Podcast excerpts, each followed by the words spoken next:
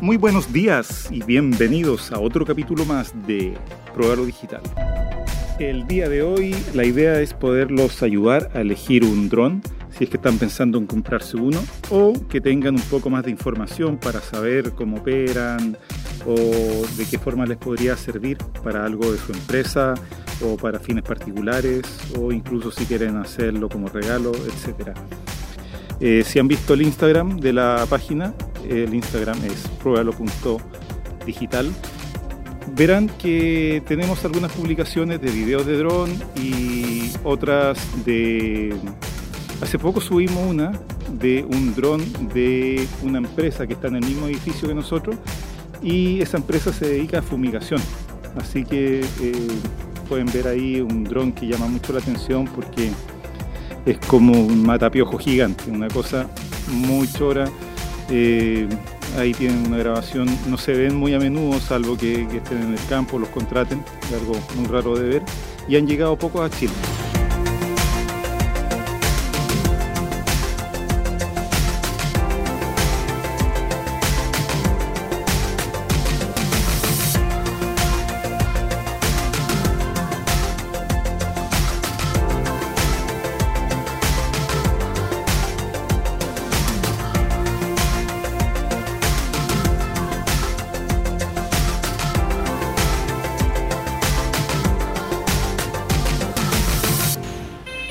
La idea es compartir mi conocimiento con ustedes. Probablemente por muchos factores puede ser que estén pensando en comprar un dron, ya sea porque necesitaban una toma de dron y por tema de la pandemia no puede ir nadie a hacer la toma.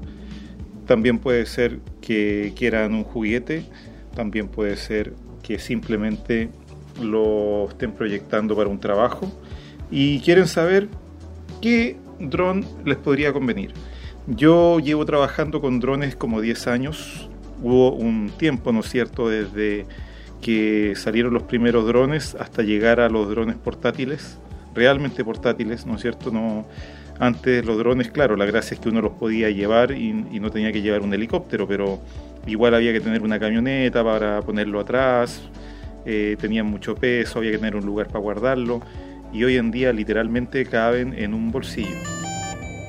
Bien, les voy a hablar de los tres drones que yo he podido manejar y usar y que ahora ya tienen su versión segunda, vale decir como eh, la velocidad en que estos dispositivos empiezan a aparecer eh, menor un año, digamos en que llega la segunda versión, eh, casi todos los que he tenido, no más bien todos los que he tenido ya tienen una segunda versión.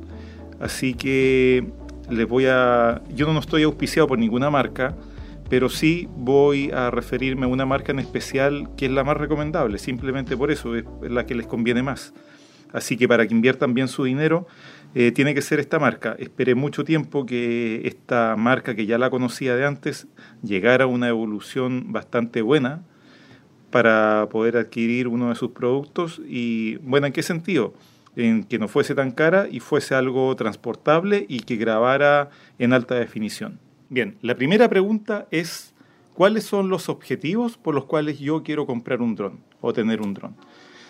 Si ustedes quieren tener un dron como juguete, puede ser el Spark. El Spark es un dron de la marca DJI que funciona bastante bien.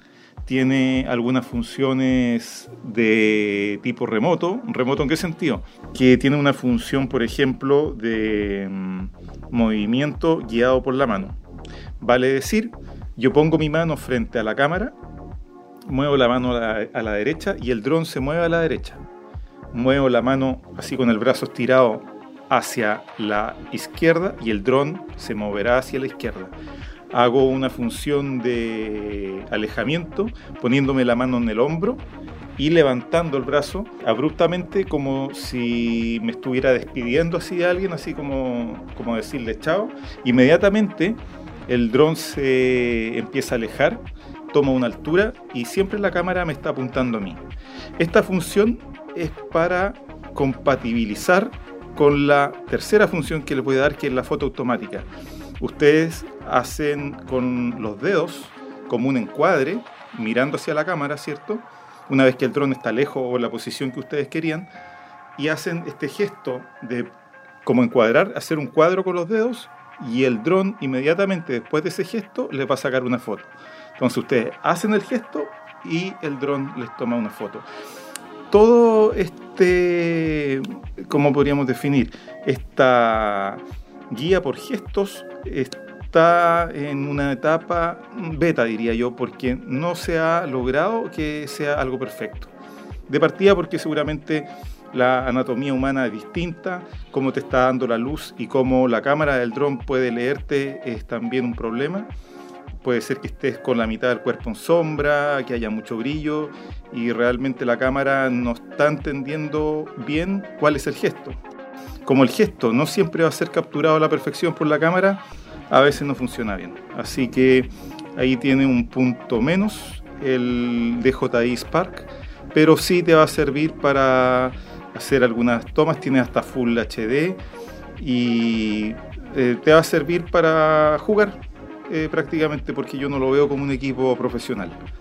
Em, dicho eso, y yo dejándolo de lado completamente, creo que un, producto que no le salió bien a DJI, pasemos al segundo dron. El segundo dron que tuve, tengo que modular muy bien, ¿ah? porque eh, también hay gente de repente que me puede estar escuchando de España y como no conocen bien el chileno, eh, nuestra forma de hablar puede ser complicada. Por eso es que modulo y trato de hablar lento y que sea algo que quede claro en la grabación. Bien, el segundo dron que tuve es el Mavic Air 2. La verdad es que fue bastante bueno. Tiene un vuelo relativamente silencioso. Em, tiene una capacidad de grabación hasta 4K eh, a 60 FPS, quiere decir frames per second, o sea, cuadros por segundo, y realmente es óptimo. toma fotografía hasta de 48 megapíxeles este dron, así que está súper. Eh, muy buena fotografía, graba bien. Eh, ¿Qué tengo para decir de él? nada, solo cosas buenas. Tiene un alcance, la versión nueva, eh, yo tuve la versión que tenía un alcance de 7 kilómetros, 7, 8 kilómetros. Este tiene un alcance de 10 kilómetros. Ahora son 10 kilómetros eh, en línea recta y en las mejores condiciones posibles. No, no en una tormenta, no con edificio entre medio, ni árboles. Vale decir, desierto de Atacama, todo limpio, 10 kilómetros, ni un problema. Pero la verdad que para una zona más urbana, o una zona eh, como del sur de Chile con hartos bosques y eso, eh, podría ser un poco más problemático. Eh, pensemos siempre en que esto, cuando no esté despejado y hayan cosas entre medio, nos va a dar la mitad de lo que dice el manual. El manual es verdad que da esos alcances, pero en óptimas condiciones. ¿Cuánto tiempo de vuelo tengo yo? Este modelo por catálogo está dando 34 minutos, entre 30 y 34 minutos. Eh, ¿En qué va a variar? Bueno, si como cualquier aeronave va a ser afectada por las condiciones meteorológicas. Por lo tanto, si tiene viento en contra o cualquier otro factor, va a hacer que el dron eh, dure menos tiempo volando. Eh, puede ser que ustedes hayan, estén realizando ciertos movimientos con el dron que sean bruscos o estén buscando un punto exacto para sacar una foto y se muevan para arriba, para abajo, para los lados, como que estén jugando un poco con él. Y obviamente todos esos cambios que se transmiten a los movimientos de la hélice, ¿no es cierto? De que una acelera, ¿no? otra desacelera, y así está buscando el dron su punto de equilibrio eh, eso hace que gaste más batería, obviamente.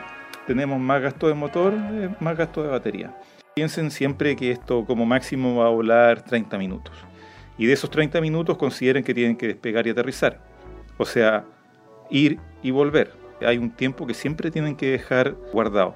Afortunadamente, eh, estos modelos te avisan si es que hay poca batería. Por lo tanto, es muy difícil que te quedes sin batería y también hay un mecanismo de seguridad que el dron va a volver cuando ya estime que no hay suficiente batería para regresar, va a volver solo. Tú le puedes cancelar la orden, pero sería un poco suicida. Tiene focus track, vale decir, me puedo apuntar y este dron me va a seguir. Es súper entretenido. Eh, puedo, no solo a mí, puedo darle cualquier objetivo y el dron lo va a empezar a seguir. No sería conveniente hacerlo con un auto, ¿no es cierto? Que también lo podría hacer porque no tiene que ser persona. Simplemente yo busco algo y lo capto como objetivo y esto lo va a traquear. Podríamos decir un dron eh, semi-robótico, ¿no es cierto? Porque va a hacer ciertas labores en forma autónoma. Eh, hagan siempre esto a cosas que no se vayan a ir muy lejos. Igual el dron va a detectar cuando está lejos. O sea, va a decir ya lo que estoy siguiendo no lo puedo seguir más porque me queda poca batería, tengo que volver. Tiene sensores de, para no chocar, tiene sensor eh, abajo, adelante. está bastante recomendable. Y el otro que usé, que se lo recomiendo mucho, es el Mini que ahora salió el Mini 2.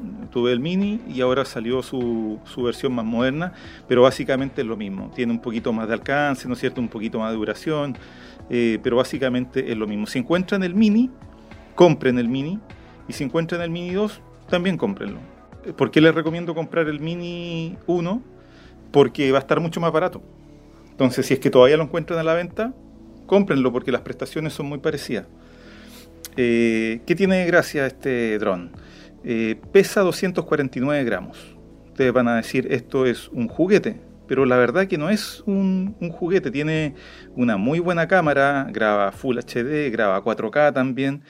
Entonces, no es una máquina que sea eh, considerable un juguete. Parece un juguete porque es muy liviana, pero en realidad es un dron que da muy buenas prestaciones es que en las leyes de Estados Unidos y de otras partes está considerado precisamente como lo que decíamos como un juguete y que no representa problemas para la aviación. Porque si un avión o un helicóptero choca esto, eh, no les va a pasar nada, porque una cosa muy liviana la, va a romper el dron y no va a tener mayores consecuencias ese choque. Por tanto, van a estar habilitados para volar en, lugares que para otros drones grandes no está permitido.